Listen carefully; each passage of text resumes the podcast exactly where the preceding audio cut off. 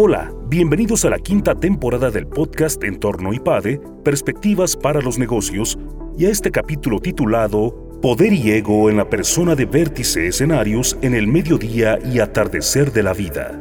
El concepto de ego es muchas veces juzgado equívocamente. Se le suele relacionar con el exceso de autoestima y confianza, pero tiene que ver con el yo, sus capacidades y limitaciones. En este capítulo Alejandro Armenta, profesor decano del área de factor humano y empresa familia, nos habla sobre el tema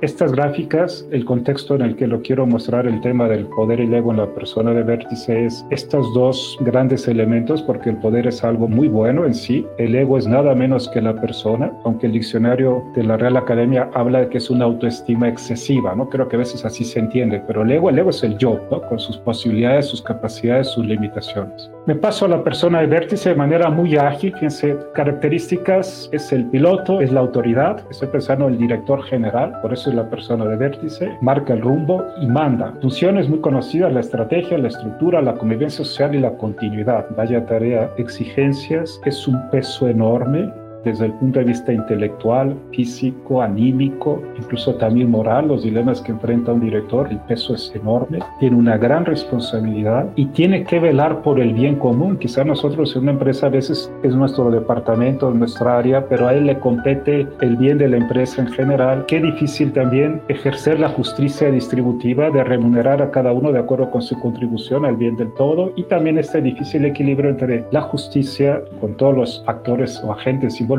y la eficacia. Lo que quiero mostrar con esta lámina es cómo el poder se va a empezar a enredar, a relacionar, a entrelazar con el ego. ¿Qué pasa? Que es comprensible que tenga una enorme preeminencia, por eso se sienta en la cabecera. Hay muchos símbolos de poder. Tiene el poder, la capacidad de mando, capacidad de mover a otros, capacidad de realizar los propios proyectos, sus ideas, sus deseos. Entendamos ahora el honor como el reconocimiento que los demás tributan a una persona por su valía. Es uno de los bienes exteriores más apetecibles. Es más, es más apetecible el honor, porque el poder, yo puedo ser temido, pero el honor significa que soy admirado, que soy admirado, que soy reconocido, que soy valorado. Están en amarillo porque son precisamente el tema, el poder y el ego. Ahora veremos cómo se relaciona el ego con el honor. También en esa posición hay una enorme visibilidad, brillo, una remuneración comprensible que sea alta, la bola más alta. Este es el, el asalto de la mañana. No me detengo más porque asumo que en este perfil el que viene al IPADE ya han logrado, pues ya están en el vértice. Voy a estar jugando, me paso a otra lámina.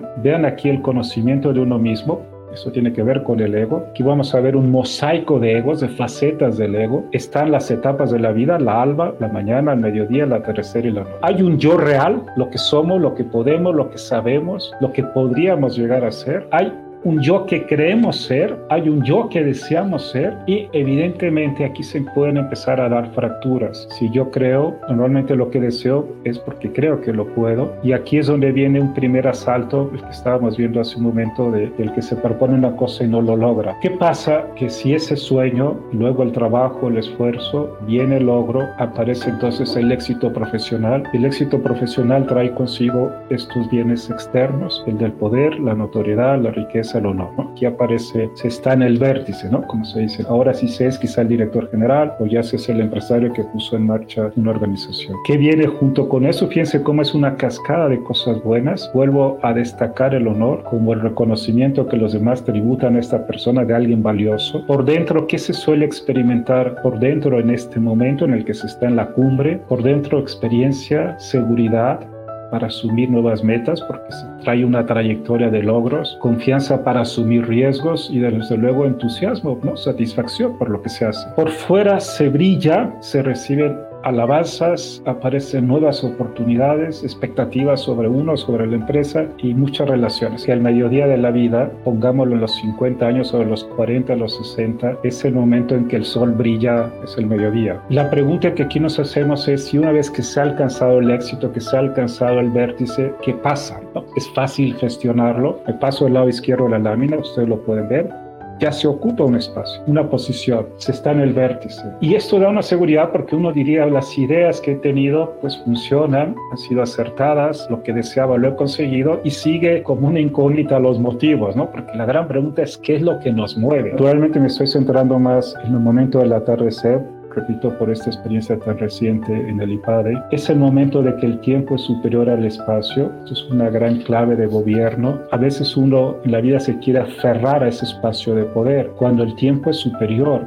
Por tanto, conviene iniciar procesos. Esto es una señal de magnanimidad. Pongo el poder al servicio de iniciar procesos en vez de aferrarme al poder, procesos que me van a, trascender, ¿no? Que van a, yo los pongo en marcha y ellos seguirán cuando yo no esté. Eso implica apertura a la participación, a personas, a sus ideas, a sus deseos, desprendimiento entre comillas, fíjense, porque uno parecería que pierde, es una etapa que lee, ese yo crece, no es tanto, no hay que verlo, uno cree que pierde relevancia, pierde visibilidad, pierde símbolos de poder, pero en realidad si uno está poniendo en marcha procesos, en realidad está creciendo y haciendo crecer la empresa. Ese es el desafío de la sucesión y, es una paradoja. Esto significa tener poder sobre el poder. Se suele decir, quieres conocer una persona, dótala de un gran poder. El apego al poder es señal eso de pequeñez, ¿no? O sea, de, un espacio que hace daño a la persona, que quiere prolongar algo, haciendo daño también a la organización. Es el momento de la gran renovación de propósitos, ¿no? De motivos. El yo maduro que aprovecha su experiencia, sus logros, sus errores, es una etapa de sabiduría y por tanto, si no lo ve de manera adecuada, sí puede ser de decaimiento, ¿eh? de pensar cuando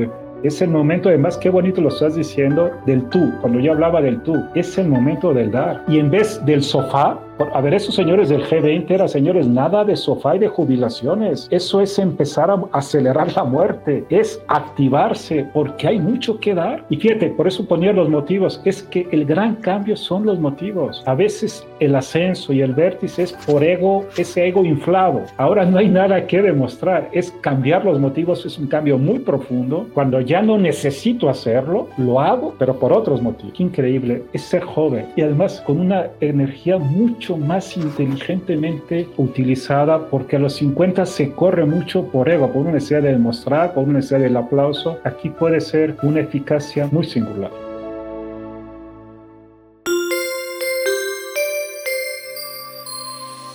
Suscríbete a nuestro canal de YouTube IPADE News Media y visita ipade.mx diagonal blog. En este canal encontrarás videos, artículos e infografías relacionadas con el mundo empresarial de la actualidad y no olvides compartir este contenido. IPADE, The World Calls.